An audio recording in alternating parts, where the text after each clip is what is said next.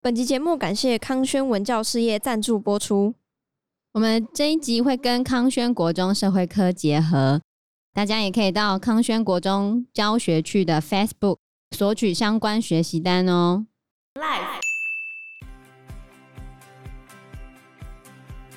如果一个俄罗斯人否认俄罗斯人有酗酒问题，就像一个美国人否认美国有很多枪械一样，喝醉酒的然后就真死的嗯了，或者喝醉酒然后倒在火车上，那时候我跟我姑姑或者是我自己去搭火车的时候，永远都有喝醉的人在旁边，他会掉下铁轨吗，特别是晚上的时候，没有是还好，但他就是喝醉人啊，摇摇晃晃什么的。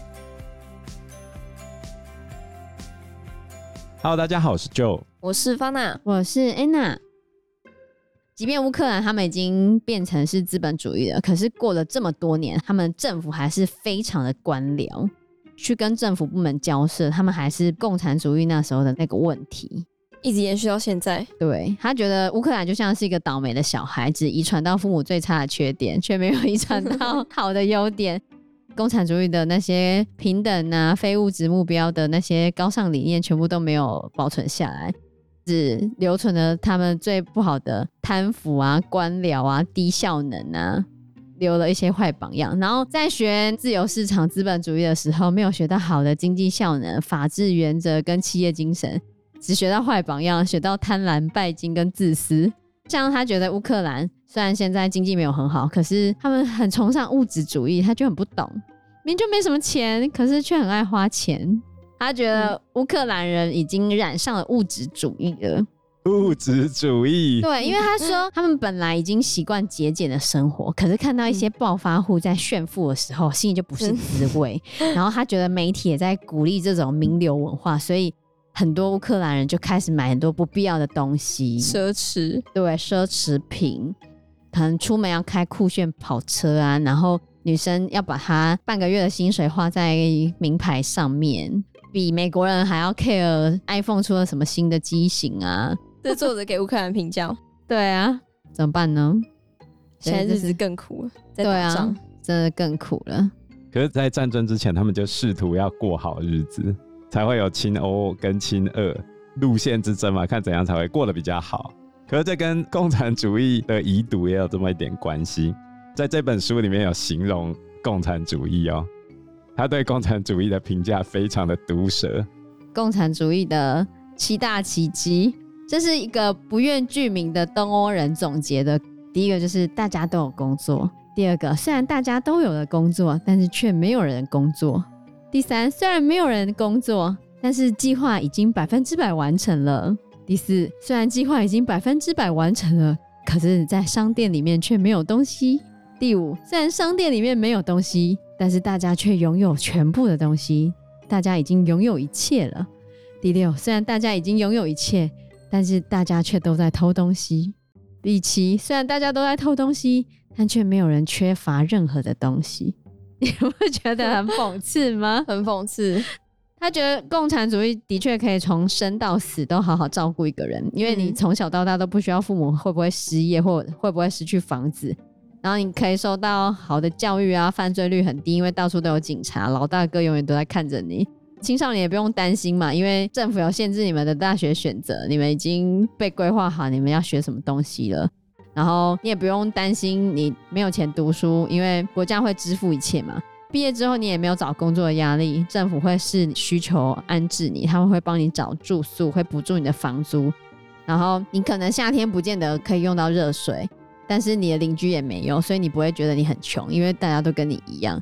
那你会有一个简单稳定的工作，不用太努力，因为不会被开除。哦，因为你不管做得怎样都是这样。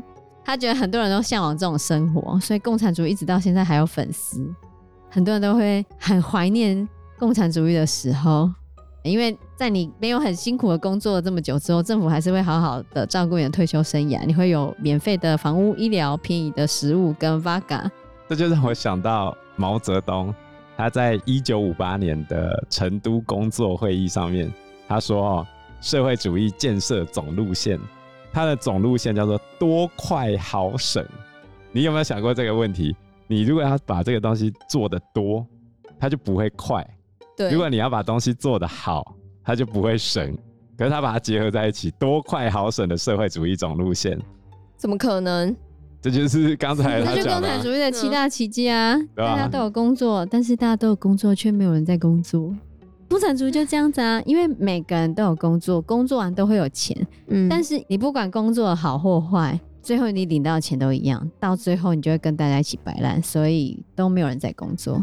但虽然都没有人在工作，可是你的计划都已经完成了，因为上位的人就是要看你计划百分之百完成啊，嗯超英赶美， 对不对？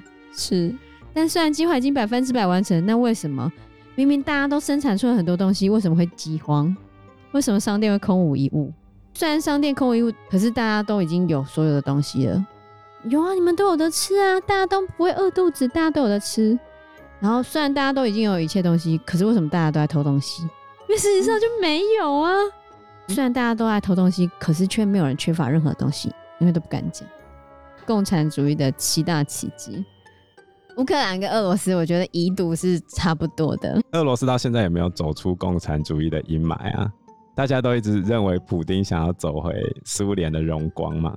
现在俄罗斯里面还是有蛮多蛮好的系统的，像书里面有说到啊，俄罗斯其实很喜欢雪，就你们不会觉得雪是不好的东西，所以俄罗斯会花非常多的人在处理雪这件事情，就是会有一堆人在铲雪啊，嗯即便暴风雪的时候，俄罗斯还是可以正常的生活。法娜有看过吗？你说暴风雪吗对？吧、有啊，也没有很暴风，就是大雪。我有看过大雪，即便大雪，飞机照样飞，火车照样开，你还是可以开车去习任何的惯地就方好了。。不是因为听说莫斯科雇佣了非常多人，好像有三万人专门在铲雪跟清理道路。哦，这个我就不知道了。对，但道路一直都蛮干净，是真的，没有到很脏。你说下雪的时嗯候、哎，对啊，就会有人把那个雪清开一条道路给大家行走这个我就不或记。开车。还有美国人住在莫斯科，他就说他觉得莫斯科的地铁系统非常的棒，不错，就是车的班次很多，嗯而，且他觉得很有趣的地方是，热水是免费的，是国家提供的，永远都用不完。你可以在那边冲一个小时的热水澡都不用担心。说地铁吗？没有家里的热，哦就是在莫斯科那边热水是免费供应的，这个我不知道哎、真的。对啊，这个我不知道，一直到现在都是吗？对啊，这最近的，哦，你可以冲一个小时的热水澡都不用担心。很好啊，然后俄罗斯人很重视外表，美国人可能会穿一个运动品牌就走出去，嗯可是俄罗斯人不会。莫斯科吧，我觉得大城市应该才会比较这现象。哦，莫斯科人比较重视穿着。对，哦，有可能因为跟为什么很重视穿着？他们会穿成怎样因为？他们大穿衣啊，漂漂亮亮的这样。是哦，对啊，他们很重视这种 fashion 吗？很重视啊，很重时尚，对啊，很多女生都会去 salon 啊什么的。连我姑姑那时候也会带我去的那种，真的对啊，啊带我去做指甲啊什么的。是啊，对他们觉得这很基本，比如说那时候还会带我去修眉毛之类的，所以俄罗斯人很重视外表。 有有重视。然后他说，你只要懂门路的话，就可以得到廉价的医疗，因为其实俄罗斯的公家医院薪水不高嘛。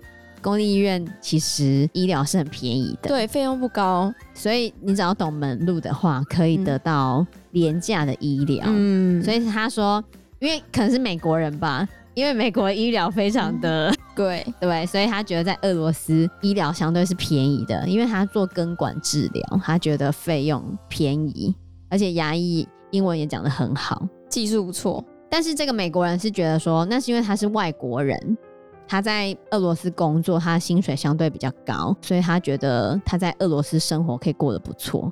但如果是俄罗斯人的话，可能就觉得自己没有那么好。然后再来另外一个俄罗斯的好处是假很多，假哦，对对对，假很多，这是对真的。为什？么？欧洲体系假都很多它，有各种节日的假啊，我们也很多家啊，没有。可是他们像是真的很多。俄罗斯的员工会有一个月的有薪假，嗯然后还有很多的国定假日，对对对对对，这是对真的，加起来一整年可以放到两个月的有薪假。真的非常的多。对，然后工时的部分，他们一个星期平均工时是二十到三十五小时左右。老师，二十五到三十，你看我们如嗯果五天八五四十，我们是至少四十小时、欸，嗯，他们很少哎、他们是二十到三十五小时。是少的。还有跟乌克兰一样，因为俄罗斯他们的住宅都是政府配给的，所以在私有化的时候，他们就是用很低廉的价格买一开始配给的那个房子，所以很多俄罗斯人其实都是有房子的，当初就用便宜的价格买了，所以不用缴房贷。他们很有居住正义啊。对，然后哦水电费很便宜，只要不要买西方进口食物，当地的食物其实价格然啊后他们很就低廉种的。植东西呗，我就跟你讲，就是农夫的那个例子啊。你觉得他很穷，他说吃的比你好，他吃的比我好，但就是没什么钱啊。对啊，可是他们都有房子、啊。那我问你，你赚钱对干什么？他不是就吃 东西？可是他们都有房子啊，嗯，对，有房子对，跟交房贷，所以东欧跟西欧，或者是东欧跟美国，或者跟我们这些最大的差别就是你你们们的都房子资本主义遗就毒啊！一开始共产主义的房子都配给好了，嗯然后在私有化的时候就已经都有房子。对啊，他们都有都有得住住啊免费的水，东西便宜吃，对啊，对不对？你所以虽看，然人均 GDP 不高，可是生活都过得去啊，还好吗？勉强嗯哪像我们都买不起哪里房啊嗯勉强？嗯一点都不勉强。我们台湾人赚了那么多钱，买不起房子呢。对啊足竹北没有个一亿八千万都没办法在街上走路 的呢。好也是，对，你确定我们真的有过得比俄罗斯、乌克兰好吗？所以你如果用房子这一点来说的话，是真的。对，因为你们本来就有房子了，嗯你，看你爸是不是也不用缴房贷在俄罗斯那边？不用，对啊，哎、一开始不用缴房贷就很爽了，好吗？我们薪水有三分之一都要缴房贷。大概三分之一的交房贷，对啊，你们还要缴很久吗？要对，还有二十年，哇，好久、哦二十 几，我哭了，我要缴到我退休，你们两个加起来的钱还要缴二十几年哦、因为我们房贷是贷三十年，好久。我要缴到我退休。不会啊，阿贡打来，我们房子就爆掉哦了，。不要再说我后面了，钱也不用还啊， 你干嘛这样说？ 你往好的难过方面想，整个爆掉我也不用还钱啊。难过，难过。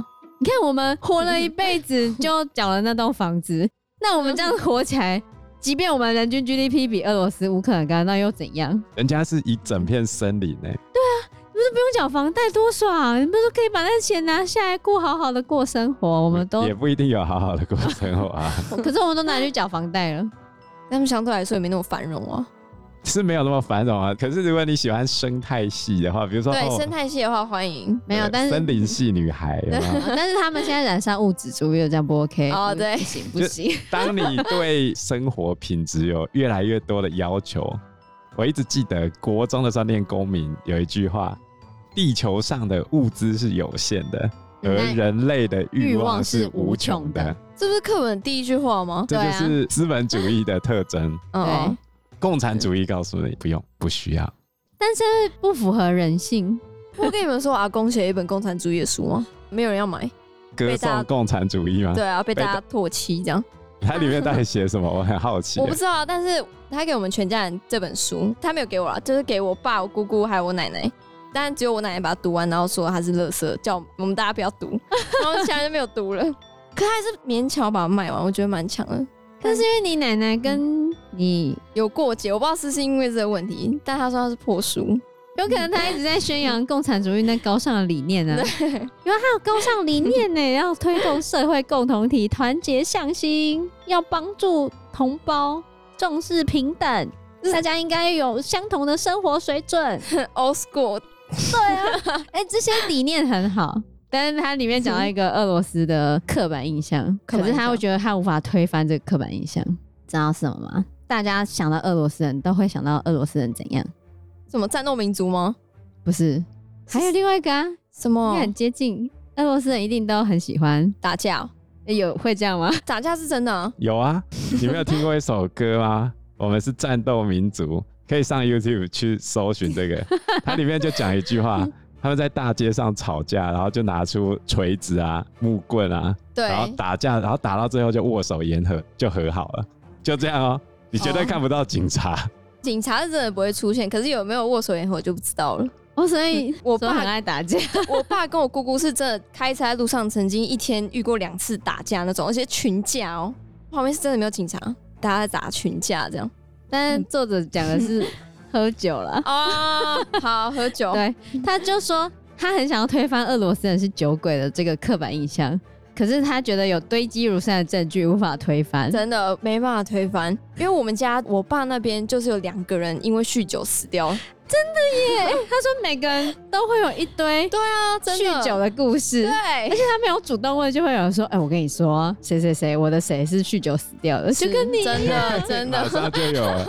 就跟你一现身样说，法对，真的发达现身说法。而且还有研究指出，俄罗斯男性的死因有三分之一是跟酗酒有关，三分之一很哦高。所以他们性别比才会很低啊呀、对对对，然后连女性也有百分之十八是酗酒死掉的。所以俄罗斯女生过了二十几岁，为什么会瞬间变 大妈？因为整天喝酒，整天在吸收这些液体面包，因为说长途火车上常常可以看到男人在喝啤酒或伏特加，远远就可以闻到他们的酒气，很多人好像喝醉，然后就会被骂。作者还曾经在一个垃圾桶旁边坐了数个小时，主要是因为他要在那边充电，然后他就没有办法相信那个垃圾桶里面竟然可以有那么多的啤酒罐跟酒瓶，而且没有其他的饮料容器，全部都是啤酒罐跟酒瓶。但这是真的，真的没办法否认。对，然后他听到很多故事，像有人说他的爸爸就是在森林里面喝酒之后冻死了，或者他的祖父是因为喝醉酒在床上吸烟，后来就死了。真的，我们家还是这样。我爸还有警告我说我有这个基因，叫我不要喝太多之类的。你不会喝不是 吗？他就以后，而且连我姑姑也有酗酒问题。所以你之后也很会酗酒啊。应该说你很很跟会酗喝，酒是不两件事哦。对，很很会会喝喝，对，对。所以你有很会喝吗？还好小酌。反正就是很多那种喝醉酒的，然后就真死的了，不然就喝醉酒躺在路上，然后就被车撞死了，真或者的，喝醉酒然后倒在火车上，然后脚对，啊就被这个遇过超多次的。那时候，对，那时候我跟我姑姑或者是我自己去搭火车的时候，永远都有喝醉人在旁边，它会掉下铁轨吗，特别是晚上的时候，没有是还好，但他就是喝醉人啊，摇摇晃晃什么的，然后在那边徘徊，每天都可以看到喝醉酒的很人，长很长，那就没办 法打破这个刻板印象了，好这吧是？真的。嗯，好吧。就是他说，如果一个俄罗斯人否认俄罗斯人有酗酒问题，就像一个美国人否认美国有很多枪械一样，真的中肯，对，就不要否认了你。 对对对， 你们就是很有酗酒的问题。就可能真的因为太冷了，所以就会一直想喝酒，就是那边有文化。对，然后有一些乡下地方农忙的人回来之后，奖励他就是给他喝伏特加。对，就是靠喝酒。所以城市跟乡村，无论何时何地，无时无刻都可以喝。也是一种娱乐吧，嗯，对。他们来说。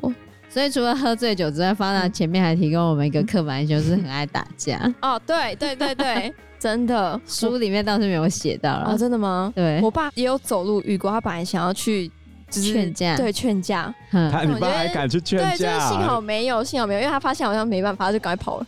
不愧是战斗民族哎、你爸该不会拿个大锤下去准备劝架吧而？且那两个人真的打很凶，欸就是流血那种哦。他就想说好像有点严重，还是要叫球蛋警察级。的这样对子，对对对，但是没办法，太可怕了。所以后来作者有说了，他觉得美国跟俄罗斯有的十项共同缺点。而且作者其实现在已经五十二岁了，他出生于一九七零年，他是在冷战时期长大的。他从小就被教导美国跟俄罗斯是相反的极端，那但是他觉得其实美国跟俄罗斯有十个共同的例子。嗯第一、个，美俄的自我意识跟国土面积一样大，美国因为面积大而自傲，俄罗斯也是。嗯没错，再来第二个，美俄都喜欢枪械跟帮派， 对，是真的。俄罗斯人很喜欢手枪跟犯罪节目。美俄是全球最大武器制造商，俄罗斯的制造业大约有两成跟军队是有关，两国文化都很迷恋暴力。而且普丁还刻意让黑帮渗入到他的军队里面，所以他的军人甚至会被黑帮欺负哦。简单来说，就是普丁治国的其中一个环节，就是利用这些黑帮。但是我觉得我们也不好意思说人家啦，我们当黑道老大当久了，也可以出来当县长嘛。哎，而且我们台湾有百分之十三左右的现任议员是黑道底，哇，我觉得台湾这也是一件很吊诡的事情。嗯不会吊诡。我告诉你为什么？不会吗？我们一直在那边你你想一个问题啦，你今天比如说你现在要去医院，你家人生病，你现在要塞一个床位，医院跟你讲没有床位，这时候你打电话给某某人，这个人就跟你讲啊，我帮你解决小事，然后床位就生出来了。你会不会投给他？哦，你认为谁会有这种人脉？一定是常常在跑医院的人吗？黑谁道啊嗯，因为他们常常火拼之后，哦然后小弟就要进急诊室，我都真的认觉识哪个医生？得医护人员很可怜，哎呀，好吧，我们不要去笑别人。好，第三个，每个都很粗俗鄙陋，不懂人情世故。不懂人情世 故因。为他说他觉得俄罗斯的女性时尚品味常游走于性感与放荡、优雅与浮夸、啊美丽与俗媚 之间，可能觉得俄罗斯太 over。太 over 吗？他们有很多那种脱衣吧、哎，就我很常在路上看到，在莫斯科，啊就是在旁边就会有一个脱衣吧，上面会有一个十八禁的符嗯号，然后就可以走下去，这样。游走于性感与与放 很像有荡这，种地方，对，他觉得俄罗斯是这样子，但是美国人就是穿着很邋遢，除非参加葬礼才会穿的很正式。美俄都很粗俗鄙陋，只是一个是邋遢的，一个是太 over over 嗯的，对对对。在第四个，美俄的健康习惯都很差，从胖子多就可以证明一嗯切。。真的美国跟俄罗斯人都有三分之二是过胖的，可是我觉得是基因问题。但但俄罗斯青少年很少超重， 对啊，不过美国青少年却有两成是超重的。我们台湾也没好到哪里去，好不好？对啦，等一下我要来查一下青 台湾青少年我们肥之前不是有讲过胖胖吗？ 二零二零年的时候，哦，对啊，我们台湾的儿青肥胖的比例是亚洲之冠，好不好？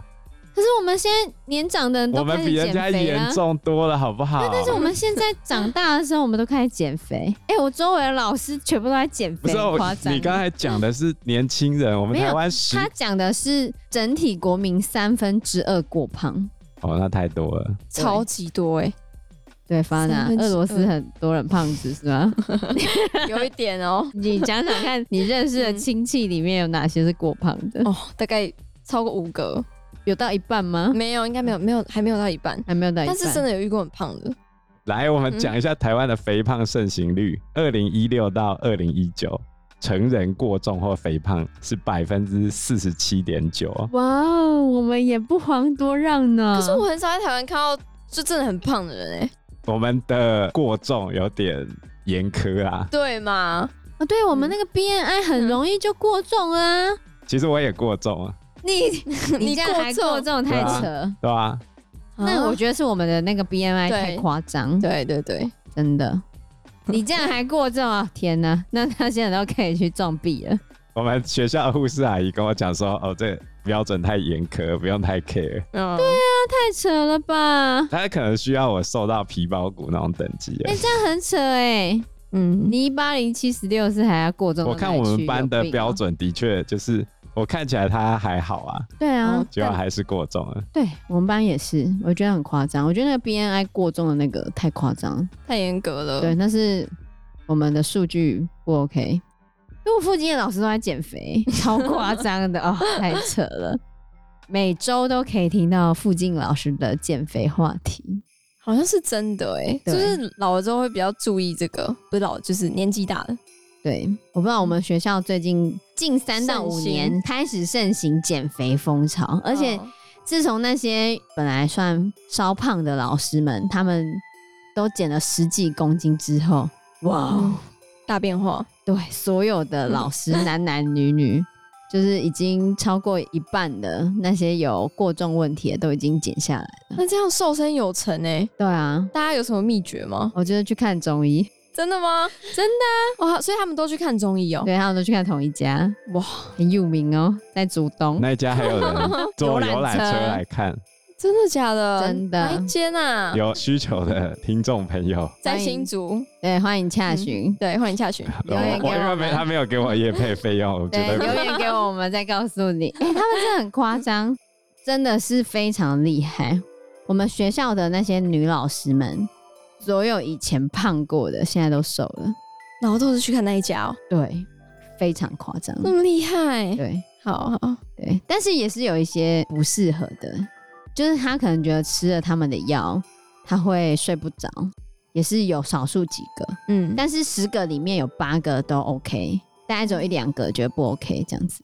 很不夸错张不。错，再来，我们回来讲美 二哈。第五个呢，他说美二都很惹人厌，讲话很大声。俄罗斯人很爱 喧哗，美国人也是。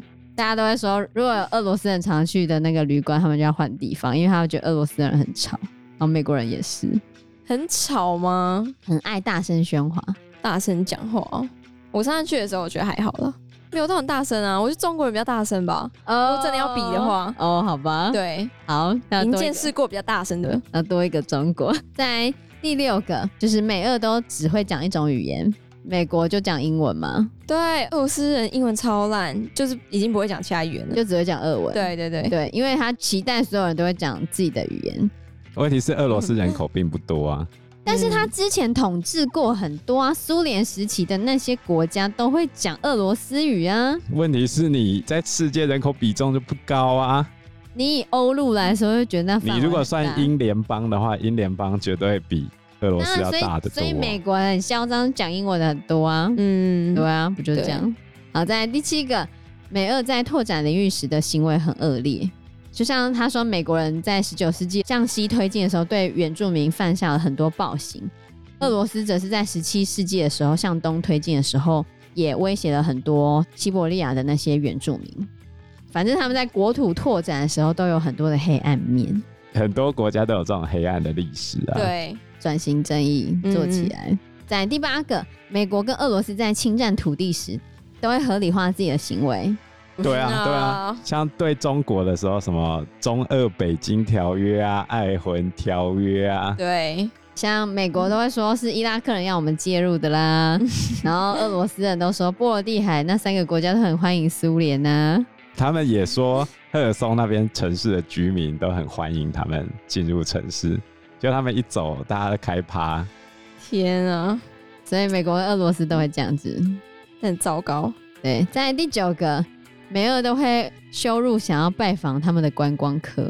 俄罗斯其实在观光旅游上面并不是发展的很好，比如说俄罗斯的地标很多都没有英文，都只有俄文。哦，对，俄罗斯是在二零一八年世足赛的时候才终于 开始认真想要规划观光，可惜在二零二零年就遇到疫情。很惨。美国的话也是，你看你要去美国还要收集指纹，还要被收很贵的签证费，所以他觉得美俄都喜欢羞辱这些观光客，那这样算排外吗？还是还好？就很嚣张嘛，又我是很又有嗯优越感。对，很嚣张嘛，你不来就算了啊，没有要拜托你来的意思。哦，对对对，在最后一个就是美俄都非常的盲目爱国，美俄的 DNA 中都有强烈的民族主义，好像是哦，所以我觉得非常的有趣。是。他讲得蛮好的哦，所以我觉得作者非常的可爱，他不止批评了很多共产主义，他其实也讲了下自己美国不对的可是地方美国他们就是 认为爱国者很重要啊，所以为什么我们的那个防空飞弹要叫爱国者导弹？他们哦特别重视这件事情，因为他们是多民族国家嘛。嗯啊，其实我觉得你爸为什么会觉得哦，我们现在看的都是假新闻？我觉得这是根深蒂固在俄罗斯土生土长长大的人所会拥有的那种盲目的爱国心。对对，没错，就是这样。真的觉得我讲的都是错的，他自己的新闻看的才是对的。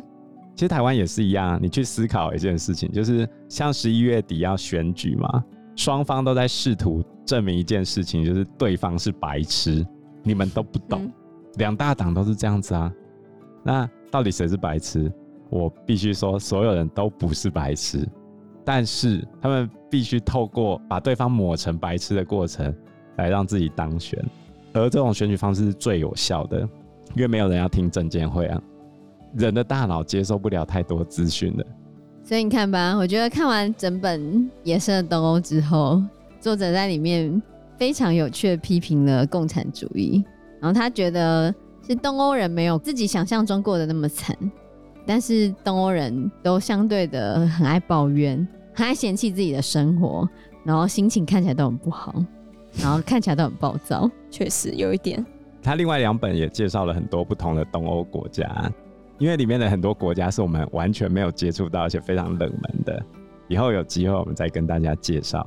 对啊，像斯洛维尼亚、克罗埃西亚、塞尔维亚，我想，嗯，大家可能都对这些国家没有很熟悉，真的很陌非常生。陌生，对啊，对吧？对啊比如说全欧洲最穷的那个国家，很多在抢最穷的、对啊摩尔多瓦，对吧？